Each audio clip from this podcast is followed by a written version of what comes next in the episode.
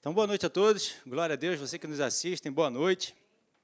Que bom poder estar aqui mais uma vez compartilhando a palavra do Senhor, que é maravilhoso, né? É espírito e vida que nos alimenta, é verdade que nos transforma, que nos exorta, consola e edifica. E isso é maravilhoso, porque a palavra do Senhor está aqui no nosso meio e é acessível a cada um de nós, a todos nós, né, que queremos participar do seu reino, da sua verdade, da sua vontade, da sua justiça, enfim, de tudo, né? Porque é o nosso manual, é o meu e o teu manual, é como nós funcionamos. E nós estamos aqui então nessa noite para compartilharmos essa vontade de Deus. Amém? Eu quero continuar falando com, com vocês aqui sobre a vitória na cruz. A vitória na cruz do Calvário. A vitória que o Senhor nos concedeu, a vitória que o Senhor conquistou para mim e para você. Glória a Deus. Então, abra comigo a palavra do Senhor em Colossenses, capítulo 2, que é o que a gente tem falado, né? Colossenses, capítulo 2, versículo 14. Eu vou correr um pouquinho, porque tem outras passagens aqui que eu quero falar essa noite com você, mas essa é a base que nós temos aqui conversados, né? Colossenses capítulo 2, versículo 14, ele diz: Tendo cancelado o escrito de dívida que era contra nós e que constava de ordenanças, o qual nos era prejudicial, removeu inteiramente, encravando-o na cruz. E despojando, né, do versículo 15, os principados e potestades, publicamente os expôs ao desprezo, triunfando deles na cruz. Então nós temos conversado aqui que Jesus, ele foi crucificado, né, ali crucificando o seu e o nosso primeiro inimigo, né, que é a sua natureza humana e, consequentemente, derrotando a Satanás também, indiretamente. Por quê? Porque onde Satanás opera né, é nessa natureza humana, no homem natural. Ele influencia esse ser, no qual nós éramos antes e estávamos aqui totalmente influenciados por ele, porque nós estamos vivendo nessa natureza, com essa natureza. Jesus viveu também com essa natureza, só que ele viveu toda a sua vida né, com a natureza espiritual dele, na, na, na sua natureza do seu ser, que estava aqui pleno e cheio, que era a presença de Deus sobre a sua vida, no qual hoje está também sobre nós. Como o pastor é, Alexandre falou aqui, já ia eu de novo trazer o pastor Anderson para cá. Mas o pastor Alexandre, como ele falou, nós somos templo sagrado do Espírito Santo. Então ele habita plenamente em mim e você. Amém? Nós somos e temos essa natureza de Deus. Nós acabamos de celebrar aqui a mesa do Senhor, a natureza de Deus que habita em nós, né, a mesa do Senhor. E nós temos então o 100% espiritual e o 100% natural aqui em nós. Assim como também estava em Jesus, 100% homem e 100% Deus. E está aqui agora essa natureza também em mim e você, 100% homem e 100% Deus. E agora, qual que nós vamos priorizar, qual que nós vamos viver? O 100% espiritual ou o 100% natural. Justamente por essa condição que hoje nós temos, eu e você temos, de viver o 100% Deus, 100% espiritual, assim também nós vivemos uma vida vitoriosa sobre o 100% natural. E vivendo 100% Deus, 100% o Espírito, nós então vivemos, é, vivemos uma vida vitoriosa, abafando a natureza humana e calando a voz do diabo sobre as nossas vidas. Aleluia! Por quê? Porque hoje nós damos atenção para aquilo que é espiritual. A palavra do Senhor diz que nós estamos mortos para o pecado e vivos para Deus. Que a voz do Senhor é como de muitas águas. Então nós damos atenção e voltamos nossa atenção para o alto, de onde vem o nosso socorro, de onde vem a voz de Deus sobre as nossas vidas, para nós sermos guiados totalmente, plenamente e somente por Ele. Amém? Mas esse é um conflito que nós estamos tendo aqui hoje porque nós ainda estamos nessa natureza. Né? Nós temos essa natureza ainda influenciando. É o espírito contra a carne e a carne contra o espírito. Essa é a luta. O espírito é influenciado por Deus, pela palavra que é espírito, pelo Espírito Santo, e a nossa natureza humana é influenciada pela, por Satanás. Né? As paixões desse mundo, a vontade desse mundo, os desejos desse mundo concorrem com o desejo de Deus, a, a, a, a palavra de Deus e as coisas do reino de Deus. Então, esse conflito vai estar conosco aqui até nós partirmos daqui. Se você então não quiser mais ter essa influência, é só você pedir a Deus e Deus já te leva e acabou. Você já não vai mais precisar viver nesse conflito, nesse confronto. Amém? Então, nós falamos aqui também em Efésios capítulo 2, versículo 1. Ele nos deu vida, estando nós mortos nos nossos delitos e pecados, que é nessa influência natural, nos quais andamos outrora, segundo o curso deste mundo, segundo o príncipe da potestade do ar, dos espíritos que agora atuam onde? Nos filhos da desobediência. Nós somos filhos da obediência. Amém? Nós estamos aqui totalmente voltados para obedecer a direção, a vontade e a palavra de Deus. Então nós, nós não estamos mais, aleluia, no nome de Jesus, sendo filho da desobediência, onde o, o maligno está operando nessas vidas. Porque se não obedece a Deus, está obedecendo a outro. E se não obedece ao outro, está obedecendo a Deus. É sim, sim, não, não. Não tem é, em cima do muro. Ou nós somos de Deus, ou nós somos do diabo. Ou nós estamos em Deus, ou nós estamos no diabo, no maligno. Amém? Então, nós não estamos no maligno. No nome de Jesus.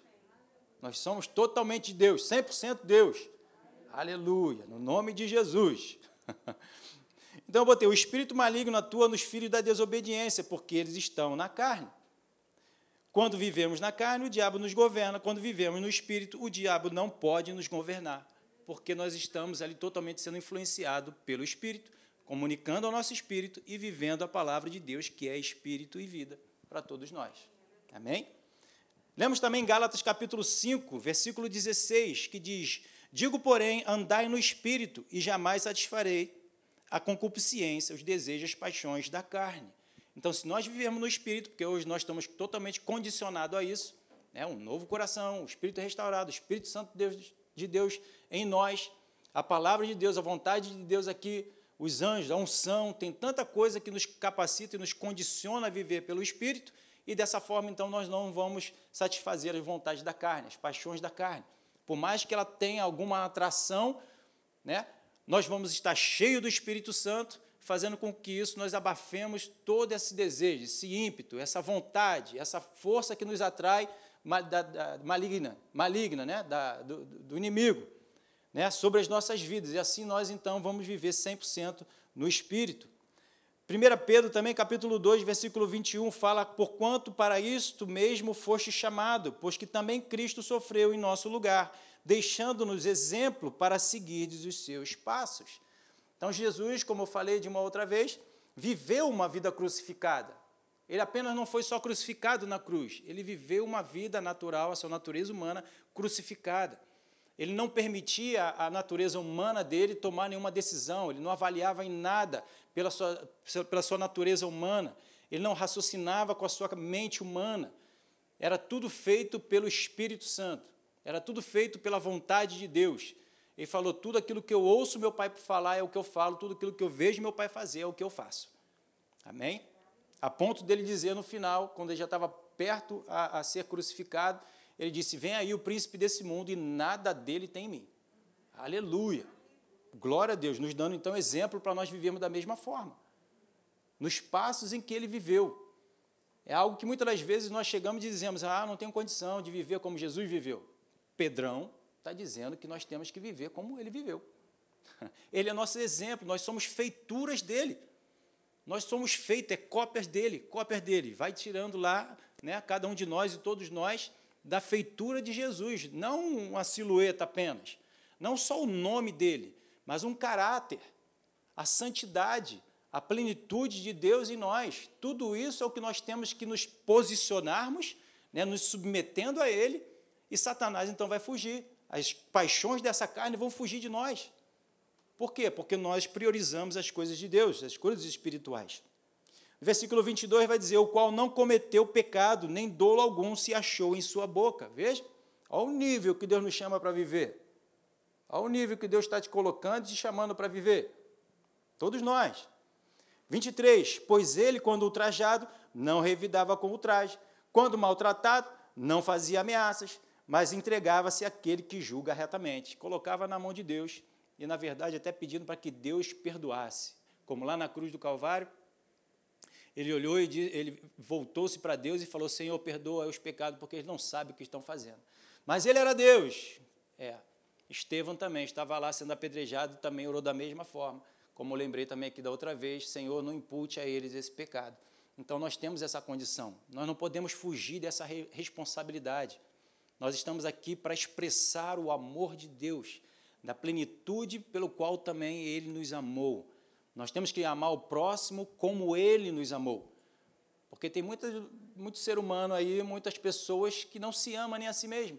Como é que vai amar o próximo? É na qualidade com que Ele nos amou, se entregando para nos resgatar, nos amando, nos perdoando antes mesmo de nós, pelo menos eu acredito que ninguém tem aqui uns dois mil anos, antes mesmo de nós nascermos nem mesmo aqueles que estavam naquela época de Jesus, fisicamente aqui, né? Jesus o perdoou primeiro, por isso que ele veio. Porque ele nos ama tanto que ele não enxergava nem os nossos erros, os nossos pecados. A ponto de Judas estar ali traindo, ele ainda chamá-lo de amigo. Olha o nível. Pedro, certa vez, falou: Senhor, devo perdoar quantas vezes? Sete vezes, tá bom, já é o suficiente. Ele falou: Não só sete, mas setenta vezes sete. Aleluia. E por dia. Cada dia que passa, renova, mais 70 vezes 7. Glória a Deus, cada um. Hum? Que maravilha. Mas essa é a minha e é a tua condição. É a minha e é a sua condição. Olha a qualidade de vida que Deus nos trouxe.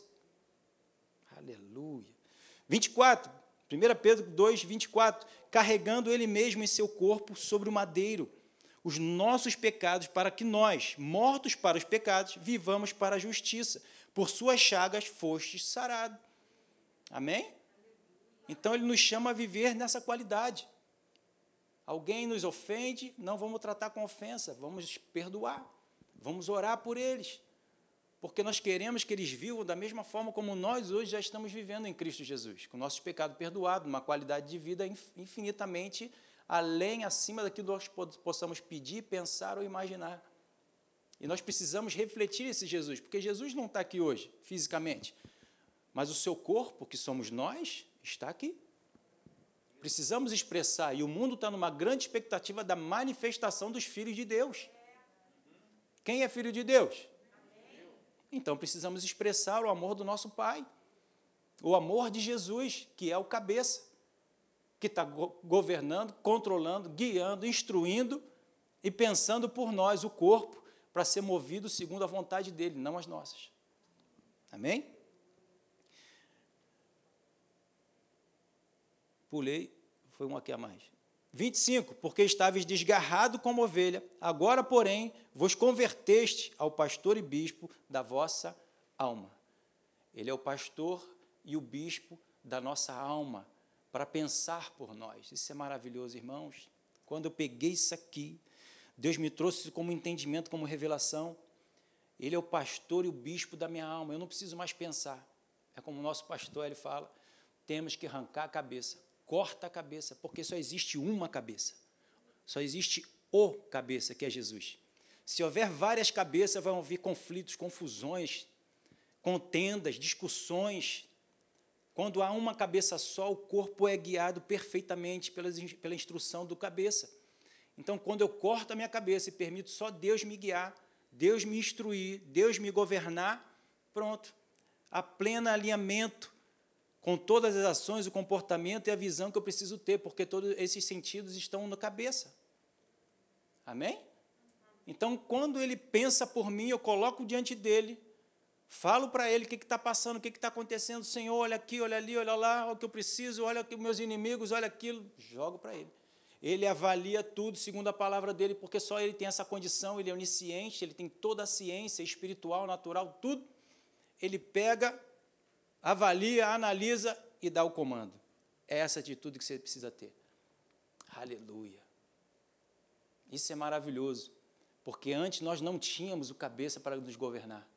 Mesmo quando, antes de Jesus, né, os judeus tinham lá a palavra, a lei, os mandamentos, eles não sabiam avaliar, eles não sabiam analisar. Jesus ainda diz: Vós não me conhecem porque não conhecem as Escrituras. Eles tinham as Escrituras, mas não conheciam nem reconheceram a Jesus, pelo contrário, mataram, o levaram para a cruz. Então hoje nós temos aquele que pode pensar por nós, né? A gente vai falar isso aqui outras vezes, em outras mensagens, um pouco mais detalhadamente, sobre essa, essa análise no qual Deus nos tirou desse governo, que era justamente o que nos governava a lei, a, a letra que tinha aqui, que tem, né? E nós éramos responsáveis, eu era responsável de pegar a letra e avaliar, não tinha o Espírito Santo.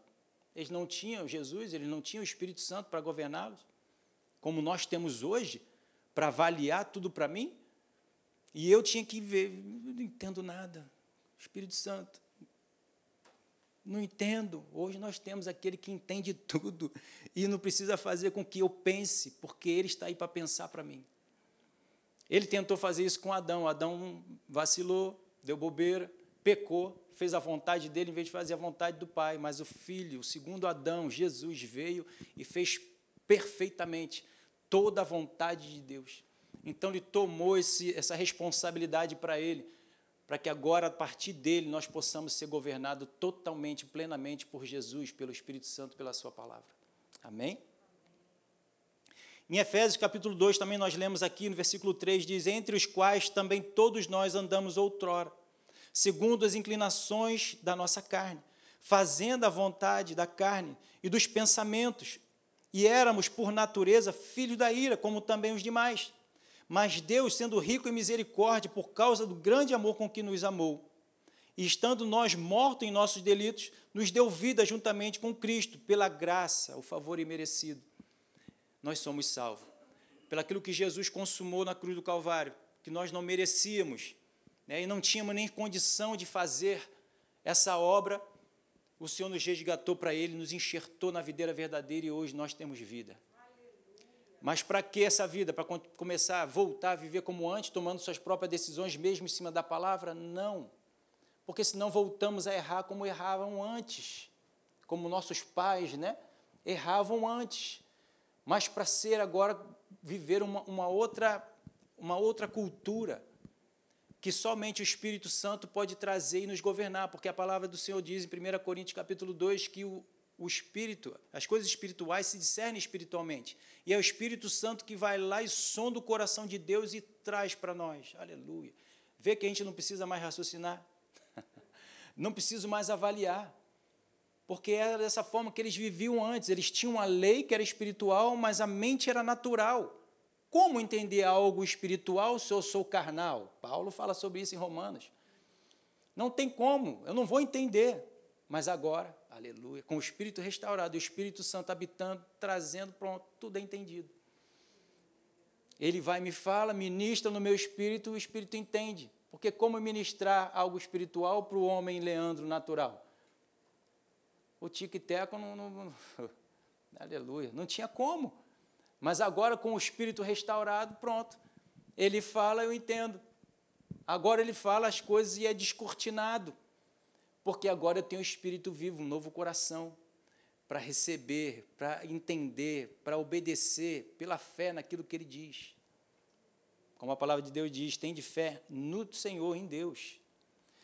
Então, Filipenses, nós chegamos aqui hoje, né? Vamos partir daqui, porque eu tinha lido até essa passagem, vamos dar continuidade hoje, então, aqui em Filipenses, capítulo 3, no versículo 7, se você quiser, acompanha. Abra aí a sua Bíblia, ou então acompanha aqui junto comigo, que diz lá: mas o que para mim, Paulo falando, era lucro, isso considero perda por causa de Cristo. Sim, deveras considero tudo como perda, por causa da sublimidade do conhecimento de Cristo Jesus, meu Senhor, por amor do qual perdi todas as coisas e as considero como refúgio para ganhar a Cristo. Paulo está dizendo que da forma como ele vivia antes, ele está jogando tudo fora. Tudo aquilo que ele aprendeu, tudo aquilo que ele conheceu, toda a sabedoria, que ele estava adquirindo, né? da lei, dos conhecimentos, do judaísmo, do governo que estava sobre ele, ali ele jogou tudo fora. Porque tudo aquilo fez que, na verdade, ele perseguisse a Jesus. Como está lá em Atos, quando Paulo está indo perseguir os cristãos, Jesus então aparece para ele e ele cai do cavalo, como uma grande luz, ele vai cair do cavalo e ele diz, né, Jesus vai e fala para ele, Paulo, por que tu me persegues? Não lhe persigo, Senhor Paulo, porque tu me persegues. E ali Jesus se revela para ele. E ele ali, com todo o conhecimento que ele tinha, com toda a revelação natural que ele tinha, não reconheceu a Jesus. Ele, na verdade, estava perseguindo a Jesus, no qual ele se colocava como um servo. como um mestre da lei, no qual ele estava sendo é, criado, estava sendo ensinado. Então, todo o ensinamento dele fez com que ele, na verdade, se colocasse contra aquele que ele achava que estava servindo. Então, ele está dizendo aqui: eu jogo tudo para fora, porque nada disso me fez reconhecer o meu Senhor. Fez, na verdade, com que eu fosse contra as obras dele. Então, ele disse: jogo por fora. Estou considerando tudo isso aqui como nada, como refúgio, como algo que não me serviu. E agora estou aprendendo de Cristo. Estou aprendendo com Cristo, estou aprendendo com a caminhada com Ele, com o Senhor, com o Espírito Santo. O Espírito Santo estava trazendo a revelação de Cristo, estava trazendo a revelação da cruz do Calvário, estava trazendo a revelação da obra da cruz. Então ele disse: essa, essa forma que eu vivia antes não me serviu de nada. Estou me esvaziando. Não tomo mais decisões, não faço mais nada na carne. Agora estou fazendo daquilo que o Espírito Santo está me revelando daquela, da, da, da inspiração e da revelação do conhecimento de Jesus, de como Jesus viveu, de como ele se comportou, daquilo que ele é, nos deu de exemplo. Jesus, por mais que ele tivesse o conhecimento, né, como também eu falei, a palavra do Senhor está escrito, que ele, ele crescia em conhecimento e graça diante dos homens e diante de Deus, ele mesmo assim não tomava suas próprias decisões, ele trazia, buscava a Deus para saber qual era a orientação que Deus iria dá-lo. E dessa mesma forma, Paulo também passou a fazer. Buscar a Deus, buscar em oração. Em 1 Coríntios, capítulo 11, 12, Paulo fala ali, para, dando a ordem para os coríntios ali, a, a, organização da igreja, ele diz, eu oro muito mais do que, oro, muito, oro em línguas muito mais do que todos vocês. Porque a oração em línguas edifica a si mesma, a oração em línguas traz a revelação do Espírito Santo sobre a palavra. E ele então orava porque ele queria saber mais, ele queria conhecer mais, ele queria ter mais entendimento, mais sabedoria, mais revelação daquilo que Deus tinha para falá-lo, para revelá-lo. E é conselho para nós, né? Um, um, um, dom devocional de orar em línguas, de falar em línguas em todo o tempo. Para quê? Para que nós possamos estar conectados com Deus 24 horas por dia, se enchendo dele, como Paulo também fala aos, aos Efésios enchei-vos do Espírito Santo, não de vinho que há dissolução, mas do Espírito Santo. Amém? Então ele diz: sim, deveras considero tudo como perda, por causa da sublimidade do conhecimento de Cristo. Então, o conhecimento que ele tinha até ali, ele descartou, para receber agora o conhecimento de Cristo, meu Senhor, por amor do qual perdi todas as coisas e as considero como refúgio para ganhar a Jesus.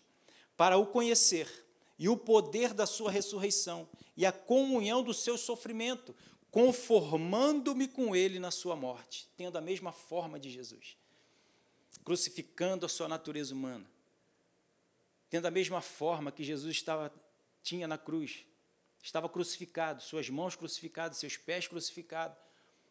O espírito estava livre, mas o corpo, a carne, a natureza humana estava crucificada.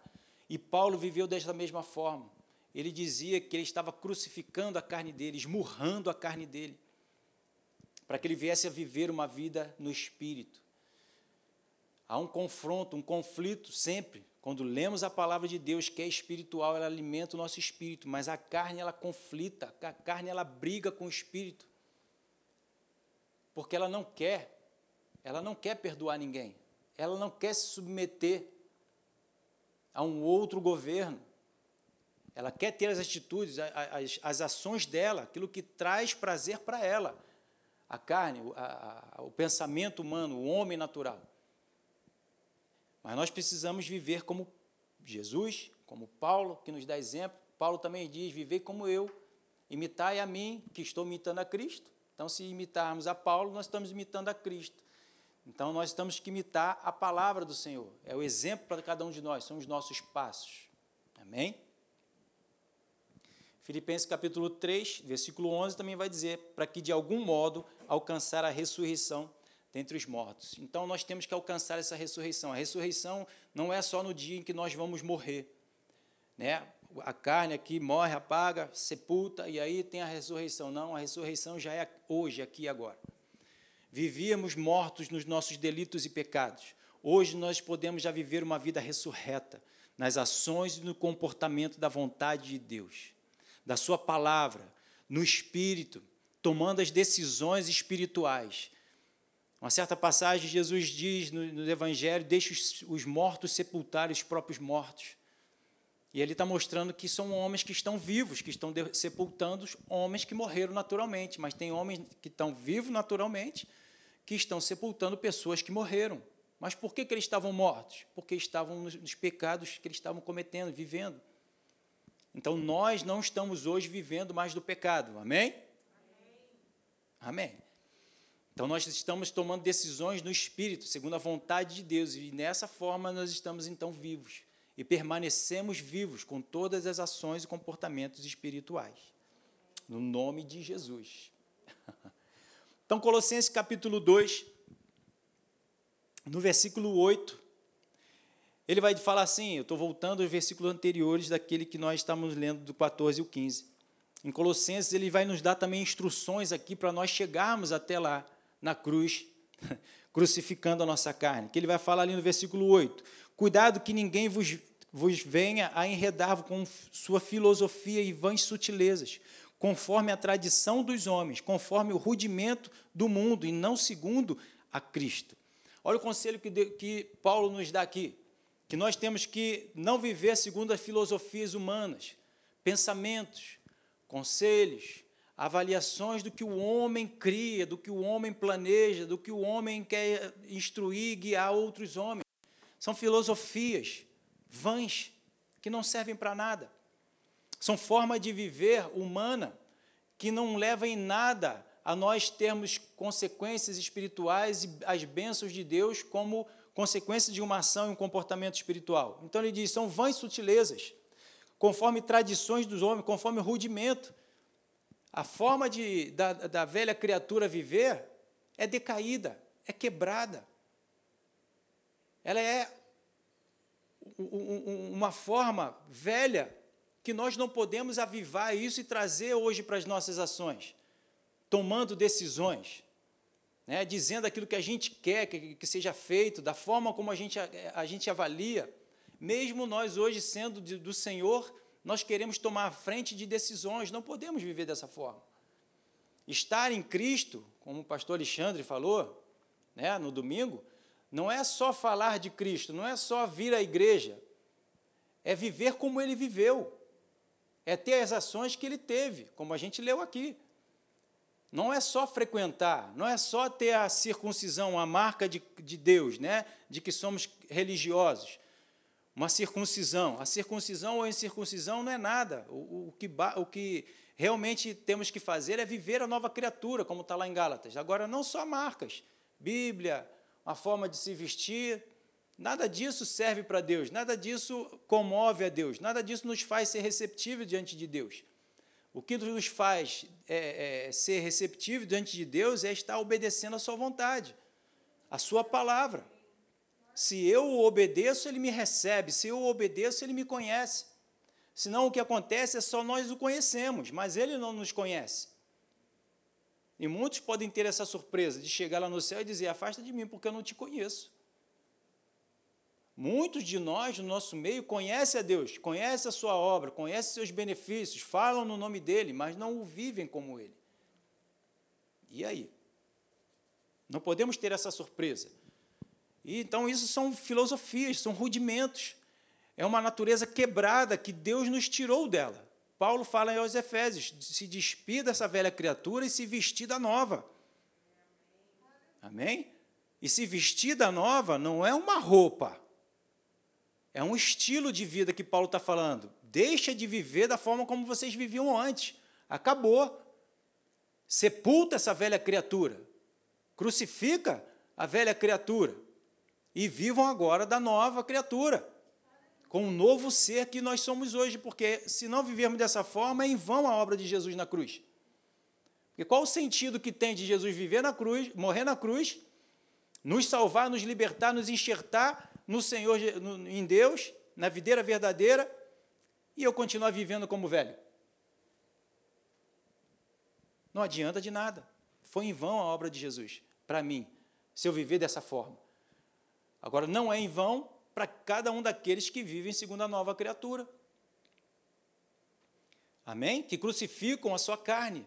Jesus falou: aquele que quiser me seguir, tome a sua cruz e me siga. Não é um pedaço de madeira, dois pedaços de madeira que a gente tem que carregar por aí, é esse corpo. Carregar a sua cruz é carregar esse corpo mortal, essa velha criatura. Como Paulo diz: quem me livrará do corpo dessa morte? Que nós estamos carregando esse corpo mortal. Mas ele também diz: graças a Deus por Cristo Jesus. Aleluia. Que nos deu exemplo para nós agora também vivermos levando esse corpo. E já já, mais um poucochinho, né? Mais um poucochinho, isso tudo já vai acabar, a gente já vai estar lá com o Senhor para toda a eternidade. A gente não vai nem lembrar disso. Né? Eu já eu tenho muita coisa que eu não me lembro nem de como eu vivia na velha criatura, graças a Deus, por causa da, da, da influência do Senhor sobre a minha vida. Tem muita coisa que, graças a Deus, eu nem lembro mais nem procuro trazer à memória isso, não. Imagina quando está lá no céu. Aleluia. Vou perder tempo de ficar lembrando do passado. Deixo para trás as coisas que passaram e prossigo para o alvo. O meu alvo é Jesus. Eu acredito, eu acredito que todos nós vamos estar lá no céu, só o foco é Jesus. Tanta coisa, tantas pedras preciosas, tanta maravilha que vai ter lá no céu, mas o foco é Jesus. O assunto lá no céu é Jesus. Não vai ter outro assunto. Está vendo Jesus? Olha lá, como é que ele fala, o que, que ele diz, o que, que ele, o Senhor fala mais. Ouvir a sua voz vai. É, aleluia. Me segura, Jesus, senão eu já vou. Como ele, Paulo fala, né? é incomparavelmente melhor estar com o Senhor do que estar nesse mundo. Versículo 9 ele diz: Porquanto nele habita corporalmente toda a plenitude da divindade Olha o que, que Paulo está falando, que em Jesus habitava corporalmente toda a plenitude de Deus. Mas não era algo simplesmente colocado lá dentro, era por causa das atitudes que ele tinha. Era por causa do comportamento dele, que ele trazia lá do céu, através das revelações, através do entendimento. Seja feito, Deus, a tua vontade aqui na terra, como é no céu, como Jesus nos ensinou a oração. Então é trazido de lá, é, é falado a ele, é ministrado a ele, como é ministrado e falado a cada um de nós aqui. Cada dia que nós ouvimos uma mensagem, cada dia que nós buscamos a palavra de Deus, então é revelado o reino de Deus, os céus, a vontade de Deus, então está lá pleno, enchendo. E agora transborda e a gente tem ação e comportamento. Então Paulo pôde dizer que corporealmente tinha a plenitude de Deus habitando em Jesus, porque Jesus revelou essa plenitude através das suas ações. É dessa forma que nós revelamos o Pai. Cada atitude, cada situação que a gente passa, a gente tem a atitude do reino. A gente tem as ações de Deus. A gente tem as ações do Espírito nos instruindo, daquilo que está escrito na palavra. Pronto. Dessa forma, quem é que, Deus, que as pessoas vão estar vendo e quem é que nós vamos estar revelando? Deus. Eu não vou estar tendo a minha atitude. O Leandro está morto.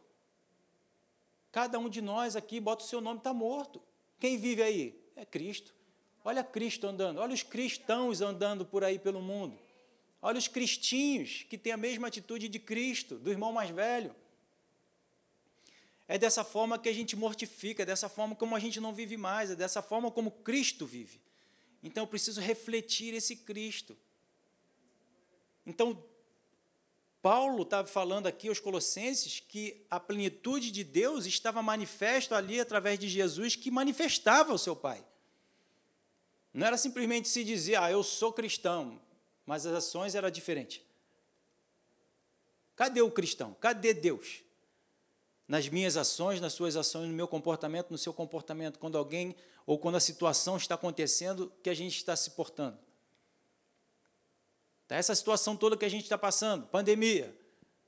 Será que Cristo, que estivesse aqui vivendo hoje, ele estaria preocupado? Ele estaria ansioso? Ele estaria nervoso? Ele estaria, eu não sei o que eu vou fazer. Não, eu estaria lá buscando a Deus. E aí, pai, da situação, pai, me fala, ele falaria tudo. Como ele estava lá, sempre buscando, sempre nas vigílias. Então, pai ministrava, falava o coração dele e estava sempre em paz, tranquilo sabendo que o maior é aquele que está habitando nele, do que aquilo que está no mundo, seja o que for. O que, que está no mundo que está nos perturbando? Se estiver perturbando, tem alguma coisa errada. estamos mais cheios daquilo que está perturbando do que cheio de Deus, porque senão nós estaríamos falando de Deus para aquelas situações. Estaríamos declarando a palavra, estaríamos declarando a visão de Deus, a vontade de Deus, quebrando no nome de Jesus toda essa obra maligna e ficando tranquilo, sem preocupação, porque maior é aquele que está em nós do que aquele que está no mundo. No mundo passarei por aflição. Se ficarmos com os pensamentos do mundo, vamos ficar aflitos. Mas Jesus falou: tem de bom ânimo, porque eu venci o mundo. Cadê a vitória? Cadê a vitória? Vai para perto dele, ele vai te falar de toda a vitória. Busca ele incessantemente. Ele vai falar da vitória e você vai manifestar a vitória. Cada passo que você e eu dermos. E assim também vão ver a plenitude de Deus em nós. Aleluia. Glória a Deus. Amém? Versículo 10 ele diz: Também nele está aperfeiçoados. Ele é o cabeça de todo principado e potestade. Olha aí. Principados e potestades. Ele é o cabeça. Quem é o cabeça do, do, do espírito maligno? Ele é a autoridade sobre eles. O diabo, a malignidade, não pode fazer nada sem que Deus saiba. E Deus os governa. Nada saiu do controle de Deus. Não há nada que Deus esteja fazendo que e perdi. Essa aí o diabo se deu bem. Não. Deus é o cabeça deles. Deus não permite ou eles não fazem nada daquilo que Deus não saiba. E tudo isso está servindo para o nosso aperfeiçoamento, para o nosso crescimento. Porque não nos veio tentação que não fosse humana, mas Deus vai prover, aleluia, vai nos dar o suporte para que a gente possa suportar todas essas situações, porque não há nada que possa vir e nos quebrar. Nada pode vir e nos tirar a paz, a bênção de Deus. Nada pode me tirar a ação e a atitude que eu tenho que ter igual a do Senhor sobre a minha vida, porque eu sou livre dessa natureza, sou livre do diabo. Essa natureza e o diabo não me governam, o que me governa é o Espírito Santo e a palavra é a unção de Deus. Amém? Então ele é o cabeça de tudo e de todos. Nele, como foi falado, nós existimos, nos movemos e vivemos. Nele, estando nele, fazendo a vontade dele. Colossenses capítulo 2, versículo 12 diz lá: tendo sido sepultado juntamente com ele no batismo, no qual é, igualmente fostes ressuscitados, mediante a fé no poder de Deus, de que o ressuscitou dentre os mortos Olha aí, no momento que você e eu fomos batizados, não foi sepultada a velha criatura ali? Não foi uma ação simbólica da morte e da ressurreição, que Jesus também pagou e, e, e consumou também na cruz? E lá morreu e ressuscitou? Nós aqui também. Não ressuscite de volta essa velha criatura. Deixe ela lá. É prejudicial viver daquela forma. Os rudimentos desse mundo, as vãs filosofias Deixa tudo isso sepultado lá onde nós fomos nas águas.